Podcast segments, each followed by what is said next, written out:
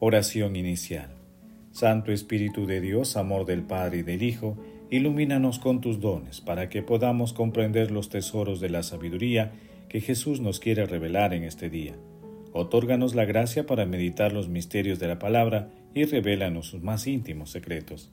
Madre Santísima, intercede ante la Santísima Trinidad por nuestra petición. Ave María Purísima, sin pecado concebida.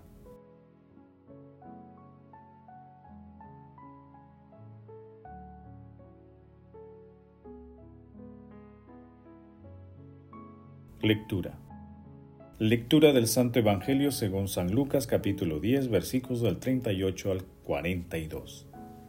En aquel tiempo entró Jesús en un pueblo, y una mujer llamada Marta lo recibió en su casa. Esta tenía una hermana llamada María, que sentada a los pies del Señor escuchaba su palabra. En cambio, Marta estaba atareada con todo el trabajo de la casa, hasta que se paró y dijo, Señor, ¿no te importa que mi hermana me haya dejado sola con el servicio? Dile que me ayude. Pero el Señor le contestó, Marta, Marta Andas inquieta y nerviosa con tantas cosas, solo una es necesaria. María ha escogido la parte mejor y no se la quitará. Palabra del Señor, gloria a ti Señor Jesús.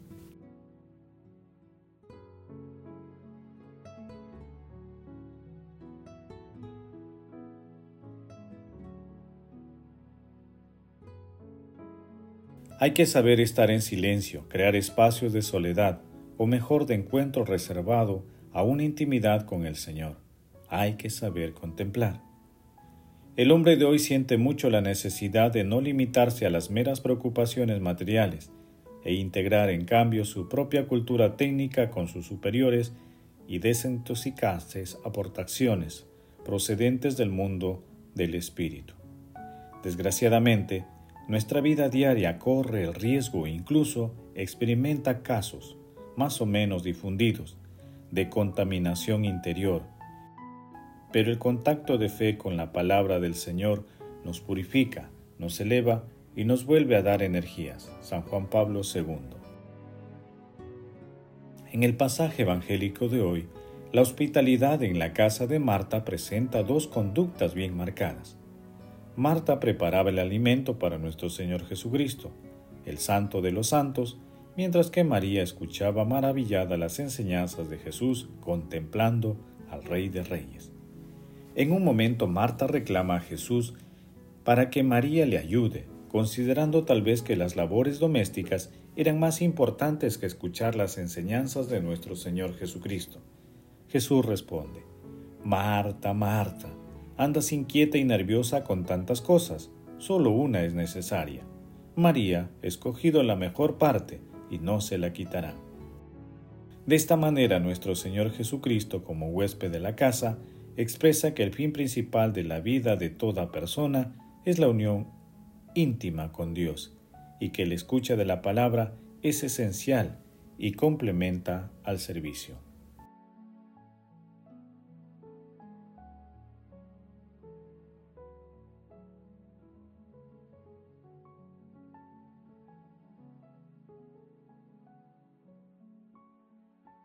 Meditación Queridos hermanos, ¿cuál es el mensaje que Jesús nos transmite a través de su palabra? El tema fundamental del pasaje evangélico de hoy es la hospitalidad, más específicamente tener a Jesús como huésped en nuestros corazones. Las dos actitudes, la de María y de Marta, son complementarias. Sin embargo, para poder cumplir con el servicio a nuestro Señor Jesucristo, es imprescindible la escucha de la palabra en la misión de llevar el amor y la misericordia de Dios, son necesarias ambas actitudes, la de escuchar la palabra y la de cumplirla en íntima comunión con Dios. Ambas son necesidades reales, vitales, para que la acción misionera de las comunidades y todos nosotros en nuestra existencia cotidiana. En aquel tiempo y en el momento de la visita de Jesús a la casa de Marta, Indudablemente era más importante destinar el tiempo para deleitarse con el mismísimo Señor. Esto no significa dejar de lado el servicio, sino comprender que la palabra es eterna y es la fuente de inspiración de todo servicio. De esta manera, Jesús nos enseña que debemos vivir una profunda unión entre la vida contemplativa y la vida activa. Hermanos, a la luz de la palabra respondamos de corazón. Nuestra actividad diaria tiene raíces profundas en la palabra de Dios. Que las respuestas a esta pregunta nos ayuden a acudir siempre a las enseñanzas de nuestro Señor Jesucristo y a vivir diariamente el Evangelio, porque sólo Él tiene palabras de vida eterna. Jesús, María y José nos ama.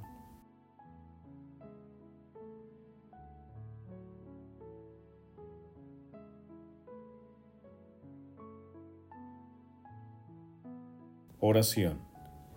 Muéstrate propicio con tu siervo, Señor, y multiplica compasivo los dones de tu gracia sobre ellos, para que encendidos de fe, esperanza y caridad, perseveren siempre con observancia atenta en tus mandatos.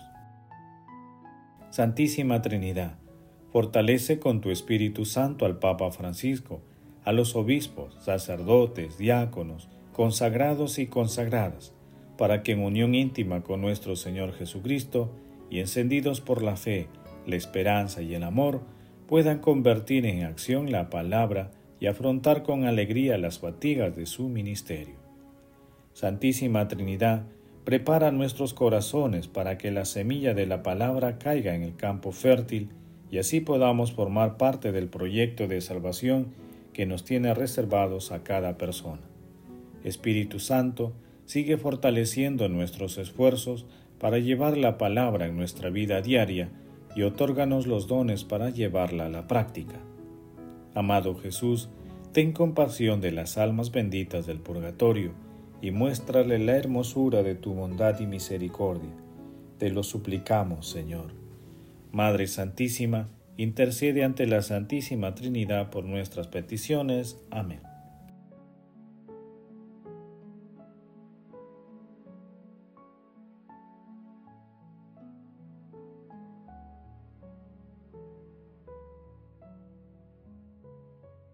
Contemplación y acción contemplemos a nuestro Señor Jesucristo con una homilía del Papa Francisco. También este domingo continúa la lectura del décimo capítulo del evangelista Lucas. El pasaje de hoy es el de Marta y María. ¿Quiénes son estas dos mujeres? Marta y María, hermanas de Lázaro, son parientes y fieles discípulas del Señor que vivían en Betania. San Lucas las describe de este modo. María se pone de pie a los pies de Jesús en escucha. Marta, en cambio, se deja absorber por las cosas que hay que preparar y está tan ocupada que se dirige a Jesús diciendo, Señor, ¿no te importa que mi hermana me haya dejado sola para servir?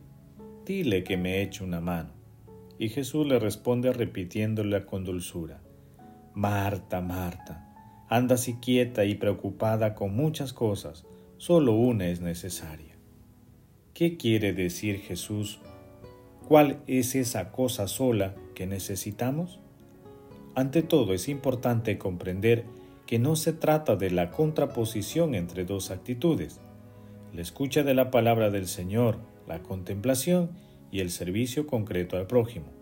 No son dos actitudes contrapuestas, sino al contrario, son dos aspectos ambos esenciales para nuestra vida cristiana aspectos que nunca se han de separar, sino vivir en profunda unidad y armonía. Pero entonces, ¿por qué Marta recibe la reprensión si bien hecha con dulzura? Porque consideró esencial solo lo que estaba haciendo, es decir, estaba demasiado absorbida y preocupada por las cosas que había que hacer. En un cristiano, las obras de servicio y de caridad nunca están separadas de la fuente principal, de cada acción nuestra, es decir, la escucha de la palabra del Señor, el estar como María a los pies de Jesús con la actitud del discípulo, y por esto reprende a Marta. Que también en nuestra vida cristiana oración y acción estén siempre profundamente unidas. Una oración que no conduce a la acción concreta hacia el hermano pobre, enfermo y necesitado de ayuda. Es una oración estéril e incompleta. Pero del mismo modo, cuando el servicio eclesial se está atento solo al hacer, Se da más peso a las cosas, a las funciones, a las estructuras y se olvida la centralidad de Cristo. No se reserva tiempo para el diálogo con Él en la oración. Se corre el riesgo de servirse a sí mismo y no a Dios presente en el hermano necesitado. San Benito resumía el estilo de vida que indicaba a sus monjes en dos palabras, ora et labora, reza y trabaja. Es de la contemplación de una fuerte relación de amistad con el Señor donde nace en nosotros la capacidad de vivir y llevar el amor de Dios, su misericordia, su ternura hacia los demás. Y también nuestro trabajo con el hermano necesitado, nuestro trabajo de caridad en las obras de misericordia, nos lleva al Señor, porque nosotros vemos precisamente al Señor en los hermanos necesitados. Pidamos a la Virgen María, Madre del Escucha y del Servicio, que nos enseñe a meditar en nuestro corazón la palabra de su Hijo, a rezar con fidelidad para estar cada vez más atentos concretamente a las necesidades de los hermanos. Queridos hermanos, comprendiendo que atender la palabra y vivir el Evangelio todos los días de nuestra existencia es lo más importante para nuestra vida espiritual y salvación eterna, hagamos el propósito de leer e interiorizar diariamente la palabra de Dios Convirtamos la palabra en acción con la realización de obras de misericordia. El amor todo lo puede. Amemos que el amor glorifica a Dios.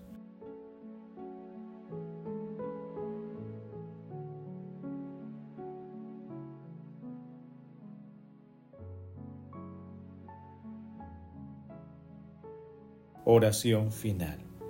Gracias Señor Jesús porque tu palabra nos conduce por caminos de paz, amor y santidad. Espíritu Santo, ilumínanos para que la palabra penetre lo más profundo de nuestras almas y se convierta en acción. Dios glorioso, escucha nuestra oración, bendito seas por los siglos de los siglos. Madre Santísima, intercede ante la Santísima Trinidad por nuestra petición. Amén. El Señor esté con ustedes y con tu Espíritu la bendición de Dios Todopoderoso, Padre, Hijo y Espíritu Santo, descienda sobre ustedes y los acompañe siempre. Amén. Bendigamos al Señor, demos gracias a Dios.